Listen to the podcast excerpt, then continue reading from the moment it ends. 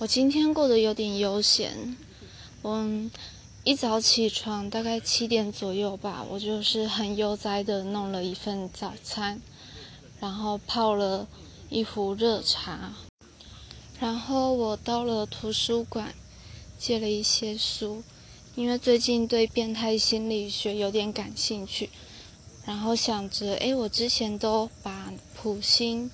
还有儿童心理学跟艺术治疗的书看过一遍，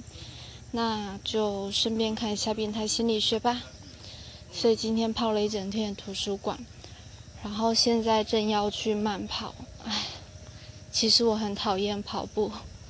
但健身房九点半就关了，然后我忙到刚刚，唉，好想吃意大利面哦，但不能。